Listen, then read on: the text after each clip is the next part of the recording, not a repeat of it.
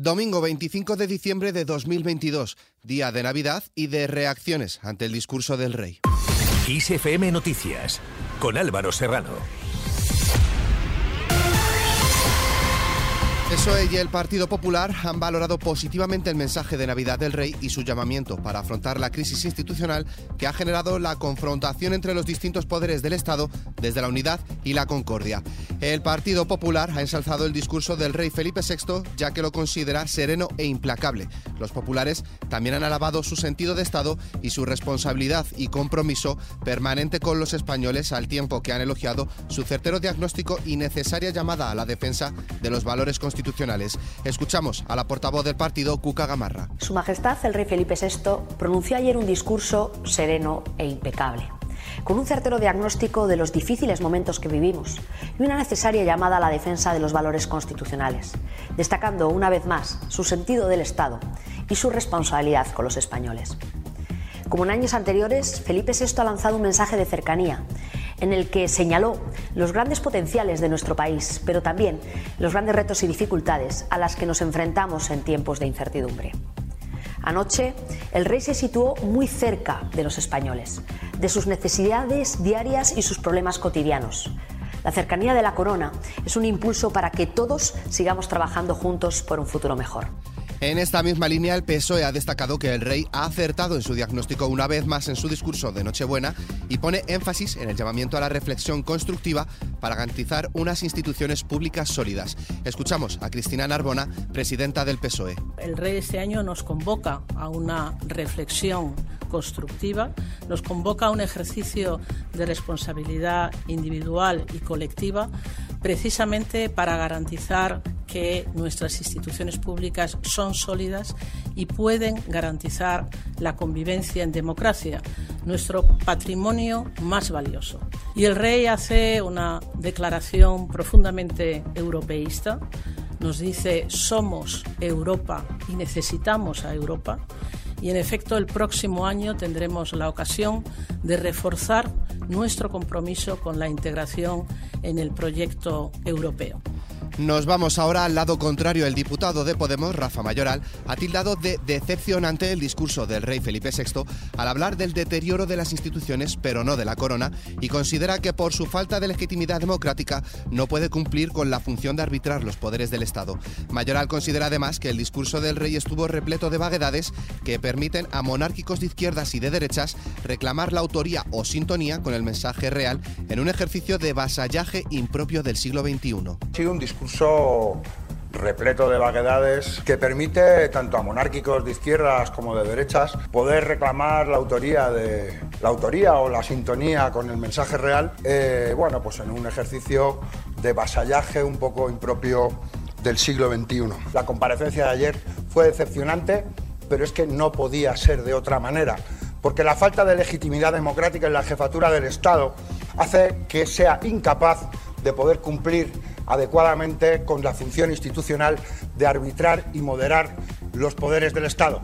Solamente se puede arbitrar y moderar los poderes del Estado desde la, legitimidad democrática en un momento de crisis institucional como el que estamos viviendo. En esta misma línea, el diputado de EH Bildu, John Iñarritu, ha afirmado que Felipe VI no es creíble al hablar de erosión institucional, dada la situación del rey emérito, y cree que la única vía para conseguir una sociedad más democrática y más igualitaria es alejarse de esa figura impuesta y anacrónica. Iñarritu asegura que el monarca no se ha referido a los hechos más graves del año, como la tragedia de Melilla, ni Pegasus, ni el golpe del Tribunal Constitucional. El discurso del rey eh, sorprende más por lo que no dijo que por lo que dijo. Es más, en tono coloquial podríamos decir que fue eh, un tostón soporífero que cada uno pudo entender como quiso. Sorprende que el, rey no hiciera mención a los hechos más graves que han ocurrido en el Estado durante este año. Pero es que es más, desde un punto de vista eh, democrático e igualitario, esta institución y la misma figura del rey son un anacronismo eh, inservible. Eh, pero también desde un punto de vista ciudadano cada vez es más la gente que se pregunta que para qué sirve, para qué sirve un rey. Más cosas. El gobierno de Pedro Sánchez aprobará esta semana un nuevo paquete de medidas para paliar la crisis energética derivada de la guerra en Ucrania, que incluirá propuestas para limitar la subida de precios en la alimentación y la prórroga de los abonos transporte gratuitos, mientras que el alcance del descuento de 20 céntimos a los carburantes sigue en duda. Por otro lado, los equipos de emergencias han dado por terminado el operativo de rescate de las víctimas del autobús que cayó al río Lérez en Cerdedo, Cotobade, en Pontevedra, tras recuperar este domingo a la sexta víctima mortal en un suceso en el que hay dos personas supervivientes.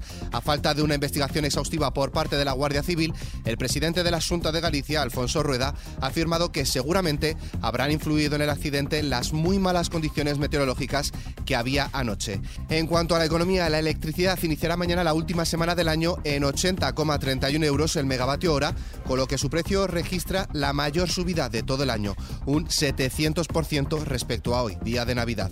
El precio más alto se dará entre las 8 y las 10 de la noche, mientras que el más barato será entre las 4 y las 6 de la mañana. En clave internacional, varias ONGs han anunciado hoy la suspensión de sus programas en Afganistán después de que el régimen talibán emitiera este sábado una orden que prohíbe a las organizaciones no gubernamentales dar empleo a mujeres. En el comunicado, estas organizaciones subrayan que no es posible alcanzar de forma efectiva a niños, mujeres y hombres en desesperada situación de necesidad en Afganistán sin su personal femenino. Más cosas, Rusia nunca aceptará precios tope impuestos por Occidente a sus hidrocarburos, según ha afirmado el portavoz del Kremlin. Este jueves el presidente ruso advirtió de que si el tope al gas ruso, que sigue discutiéndose en Occidente, viola los contratos actuales de Gazprom con sus contrapartes, Moscú se reservaría el derecho a pensar si los tiene que cumplir o no, ya que la otra parte dice los infringe. Seguimos en Rusia. Vladimir Putin ha asegurado que no renuncia a negociaciones sobre Ucrania con todas las partes implicadas en el conflicto. A la vez ha asegurado que la otra parte, en relación a Kiev y países occidentales que le apoyan, se han negado a entablar conversaciones.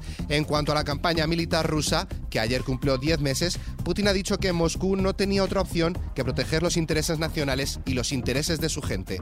Y terminamos con nuestra hoja cultural.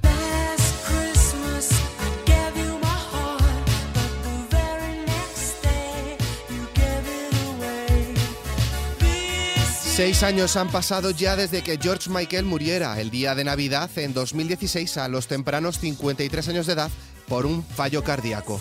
El artista poseía una voz muy versátil como cantante y tenía la habilidad de alcanzar agudos fuera de su rango habitual, lo que hizo que vendiese alrededor de 80 millones de copias en todo el mundo en tan solo 20 años de trayectoria. Con esta noticia, la cual podéis ampliar en nuestra web xfm.es, nos despedimos por el momento. La información continúa puntual en los boletines de XFM y como siempre ampliada aquí en nuestro podcast XFM Noticias. Con Sara Delgado en la realización, un saludo de Álvaro Serrano, que tengáis una muy feliz Navidad.